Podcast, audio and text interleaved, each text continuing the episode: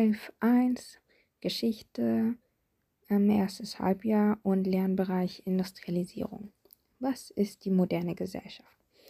Die moderne Gesellschaft ist das Ergebnis zahlreicher Veränderungen, ähm, die auf eine, die auf einen ähm, fortschrittlichen Entwicklungsgrad hinaufzielt, hinzielt. Was ist Modernisierung? Modernisierung ist ähm, ein Prozess, der noch immer andauert und dort es, geht es halt darum, dass, es der, dass ein verbesserter Zustand von Wirtschaft, Politik und Gesellschaft angestrebt wird. Natürlich muss man anmerken, dass dies nicht immer erreicht wird. Was sind Beispiele der Ambivalenz der Modernisierung? Ein gutes Beispiel wäre, während der Zeit des Nationalsozialismus entwickelte sich ja die Technik weiterhin sehr rasant. Zum Beispiel die Luftfahrttechnik und auch solche Sachen wie zum Beispiel die Raketentechnik. Aber, ähm, aber gleichzeitig herrschte ja in dieser Zeit wirklich eine Unterdrückung und Terror und Krieg. Also die Gesellschaft ähm, ist einerseits nicht ganz so weit gewesen quasi wie die Technik.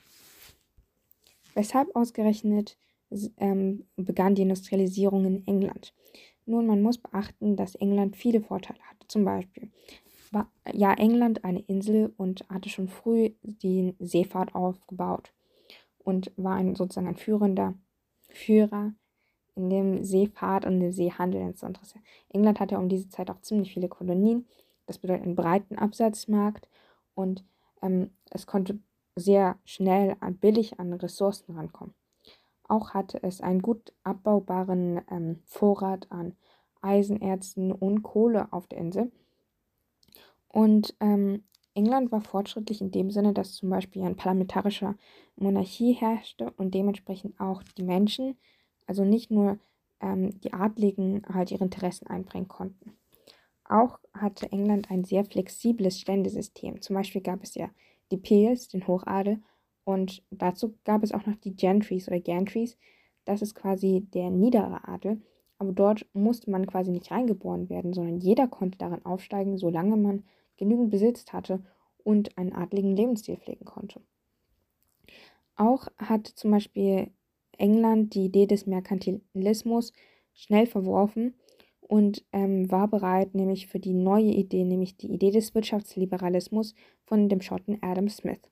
Diese besagt, dass der Staat so wenig wie möglich bzw. gar nicht in das Wirtschaftsgeschehen eingreifen sollte, da die Wirtschaft sozusagen für sich selbst sorgt, wenn jeder für sich selbst sorgt. Klingt ein bisschen weird, aber es erklärt sich eigentlich von selbst. Habt ihr sicher aber schon mal in ähm, GRW gehört.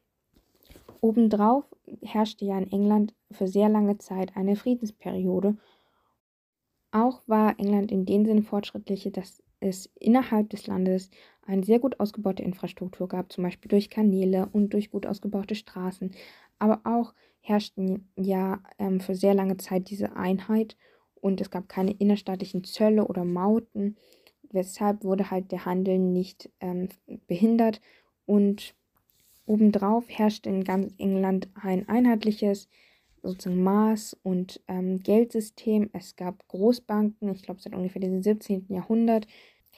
Und noch zuletzt könnte man die Agrarverfassung erwähnen. Das bedeutet, der Großteil des Besitzes ähm, auf dem Land, also die Großteil der landwirtschaftlichen Betriebe, gehörten wenigen Grundbesitzern zu Beginn der Industrialisierung. Ähm, dadurch war es halt möglich für die früheren Bauern auf diesen Höfen quasi in Städte zu ziehen und dort ähm, als potenzielle Arbeiterschaft für die neu entstehenden Industriefabriken zu sein. Was ist die Definition der industriellen Revolution? Die industrielle Revolution ist eine dauerhafte und tiefgreifende Umwälzung von Gesellschaft, Wirtschaft, ähm, Gesellschaft und Wirtschaft. Und diese begann etwa in der zweiten Hälfte des 18. Jahrhunderts im Mutterland England. Was sind dabei wichtige Erfindungen von dieser Zeit? 1700 9 wurden die Kok äh, Koks erfunden. Das ist quasi die weitere Stufe nach, den, äh, nach der Steinkohle. Und aus diesem Koks konnte man ähm, viel effizienter die Energie gewinnen als aus der damals herkömmlichen Stein- bzw. Holzkohle. 1712 wurde die erste Dampfmaschine erfunden von Newcomen und 1733 ähm, das Webeschiffchen, nämlich der Schnellschütze durch Kay. 1764 wurde die Spinning Jenny durch Hargreaves erfunden und 1769 ähm, der Waterframe durch Arkwright. 1769 bzw. 82 wurde dann auch die Dampfmaschine erfunden, also durch den eigentlichen Erfinder, von dem wir es kennen, nämlich James Watt. Ähm, und 1778 wurde der Mule erfunden von ähm, Crompton. 1784 wurde die, das Puddelverfahren durch Cord entwickelt und 1785, also ein Jahr später, der mechanische Webstuhl durch Cartwright. 1804 wurde danach die erste, der erste ähm, Dampflok von Trevithick, Trevithick erfunden und 1825 wurde die erste Eisenbahnschiene gebaut, nämlich zwischen Stockton und Darlington und 1829 wurde dann ähm, Rocket gebaut von, James, äh, von Stephenson. Fasse die Ausgangslage für die Industrialisierung in Deutschland zusammen. In Deutschland herrschte ähm, um die Zeit des Indust in der Industrialisierung in England ähm, gab es damals in Europa bzw. in Deutschland nur das Heilige Deutsch, äh, Römische Reich Deutsche Nation, was aus ungefähr 300 Einzelstaaten bestand. man kann sich vorstellen, es war ein reiner Flickenteppich und jeder dieser einzelnen Staaten bzw. Stadtstaaten oder Reiche oder Herzogtümer und was weiß ich jetzt noch alles gab, hatten ihre eigene Handels- und Wirtschaftspolitik. Dies führte auch dazu, dass ähm, halt überall unterschiedliche Maße und ähm, Währungen herrschten und auch zum Beispiel zwischen ja diesen Staaten immer Zölle waren und ähm, oder Mauten und dies behinderte den, ähm, den Handel innerhalb von dem damaligen Deutschland sehr stark. Durch den Gründen von dem Deutschen Bund 1815 ähm, entstanden 38 Einzelstaaten, was diese Probleme jedoch immer noch nicht wirklich behoben konnte. Auch herrschte in dem damaligen Deutschland die noch altmodische ähm, Denkweise der Wirtschaft, nämlich der Merkantilismus. Zum Beispiel gab es die Stapelrechte und auch die Zünfte in den Städten ähm, kontrollierten den Ausbau der Wirtschaft bzw. den Ausbau von bestimmten Wirtschafts- oder Industriezweigen sehr stark. Obendrauf besaß ja Deutschland keine Kolonien und ähm, deshalb war halt Deutschland nicht wirklich bewandt, was den Überseehandel betraf und hatte keinen großen Absatzmarkt und konnte nicht so billig an Ressourcen kommen, wie es damals England konnte. Auch besaß Deutschland eine insgesamt schlechte Infrastruktur und ähm, die Einwohner konnten sich nicht wirklich von ihrem Land entfernen durch die damalige Leibeigenschaft. Fasse die Anfänge der Industrialisierung zusammen. Preußen war definitiv ein Vorreiter der Industrialisierung, das mit den preußischen Reformen, ich glaube, das war 1807, durch Hardenberg und Stein so etwas wie die Bildungsreform einführte oder auch, dass die Leibeigenschaft aufgehoben wurde. Gleichzeitig breitete sich halt in dem äh, damaligen Deutschland die Bauernbefreiung, ähm, die Bauernbefreiungen aus und ähm, dadurch war es endlich den Bauern möglich, ihr damaliges Land zu verlassen und in die Städte zu ziehen, wo sie dann potenzielle Arbeiterschaft wurden.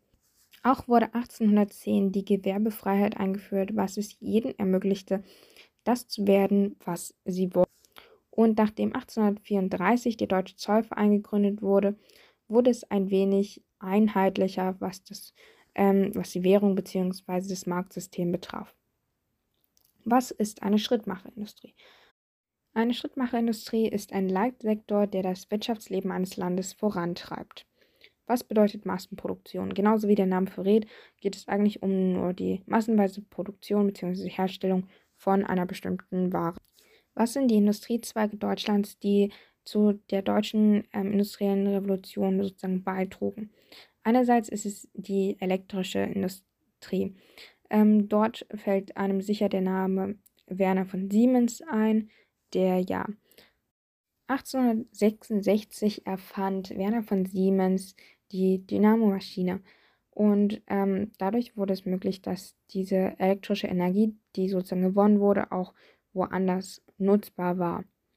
Durch die Erfindung von Kabeln und auch zum Beispiel der Glühlampe durch Edison wurde es dann möglich, dass diese Elektrizität auch in den Privathaushalt gelangte. Ein weiterer wichtiger Wirtschaftszweig für Deutschland war damals eindeutig die chemische Industrie. Zum Beispiel erfand ja Justus von Liebig 1840, glaube ich, genau, den Kunstdünger und obwohl die chemische Industrie am Anfang eher wie ein sozusagen Anhängsel der Textilindustrie wirkte, da es anfangs Farbstoffe produzierte für diese massenweise produzierten Textilien, ähm, entwickelte sich die chemische Industrie rasch zu einem Schrittmacherindustrie bzw. zu einem Leitsektor, da es in der Medizin, aber auch in anderen Bereichen wie zum Beispiel Technik und Co. gebraucht wurde, was die chemische Industrie sozusagen produzieren konnte. Das führte dazu, dass ähm, Deutschland eine der führenden ähm, auf dem Markt war, was die chemische Industrie betraf. Ich glaube ungefähr 19. bis 20. Jahrhundert. Ein weiterer wich wichtiger Wirtschaftszweig wäre die Nachrichtenindustrie. Ähm, zum Beispiel wurde ja der Telegraph erfunden oder auch das Telefon.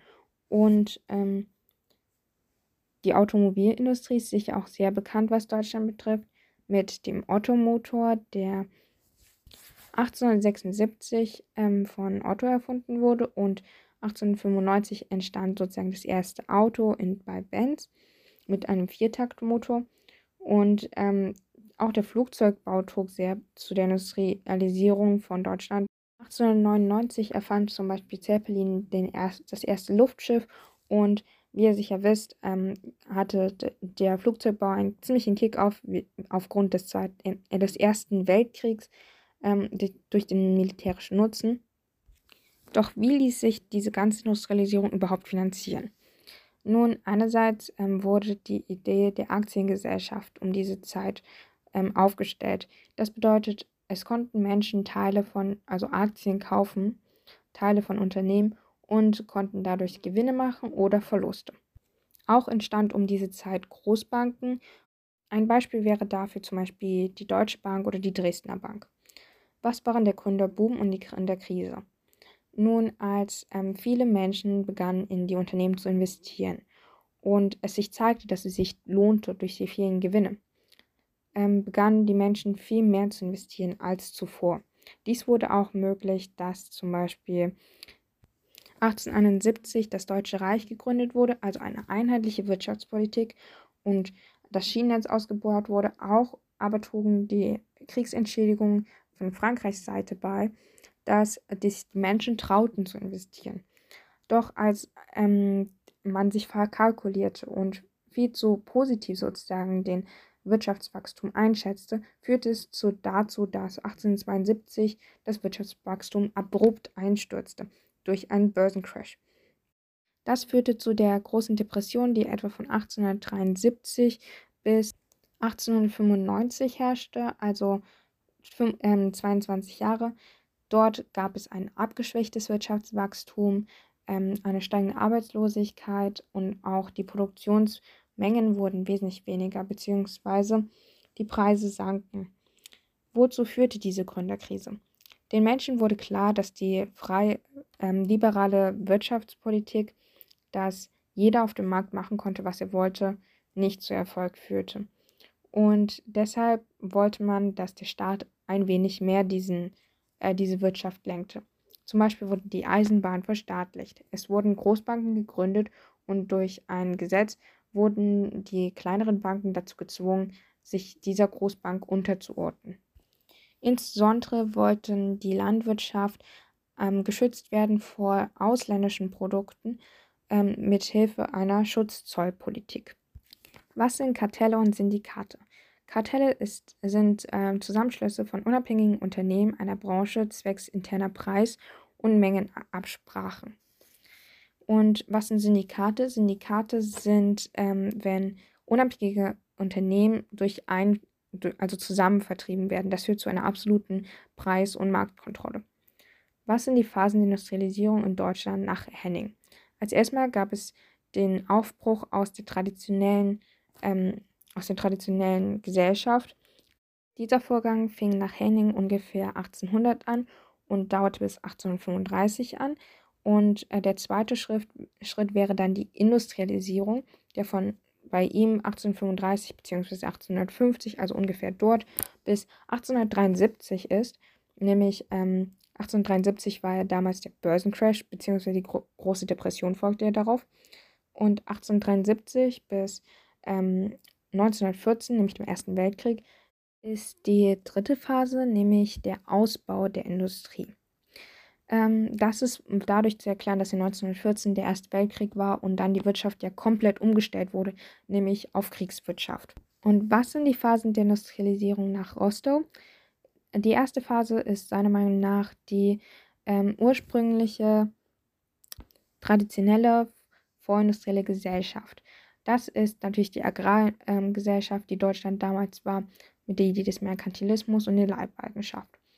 Die zweite Phase ist die Vorbereitung für den Take-off und das datiert, datiert er circa mit ähm, 1807, als die preußischen Reformen eingeführt wurden und als der Zollverein dann darauf gegründet wurde. Also dies führte ja dazu, dass ein einheitlicher Markt entstand, Leibeigenschaft ähm, abgeschafft wurde und dadurch die Bauern befreit wurden. Die dritte Phase wäre dann der eigentliche Take-off, der dann in seinen Augen ca. 1850 standfand mit dem Ausbau der Eisenbahn in Deutschland. Und ähm, die vierte Phase wäre dann die, das Erreichen der wirtschaftlichen Reife. Dies würde er damit begründen, dass ja nach 1873 die Politik ihren Kurs änderte, beziehungsweise die Wirtschaftspolitik ihren Kurs änderte und ähm, halt mehr Restriktionen sozusagen einführte, um über die große De ähm, Depression hinwegzukommen. Und dann ist die fünfte Phase das Zeitalter der Massenproduktion des Massenkonsums und das ist in seinen Augen von ca. 1890 bis auch 1914 gewesen, weil ja 1914, wie schon gesagt, die Wirtschaftspolitik sich komplett umänderte und deshalb keine wirklichen mehr dieser Modelle diese erklären könnte. Das war alles für diesmal. Ich hoffe, ich konnte euch einen kleinen Überblick geben.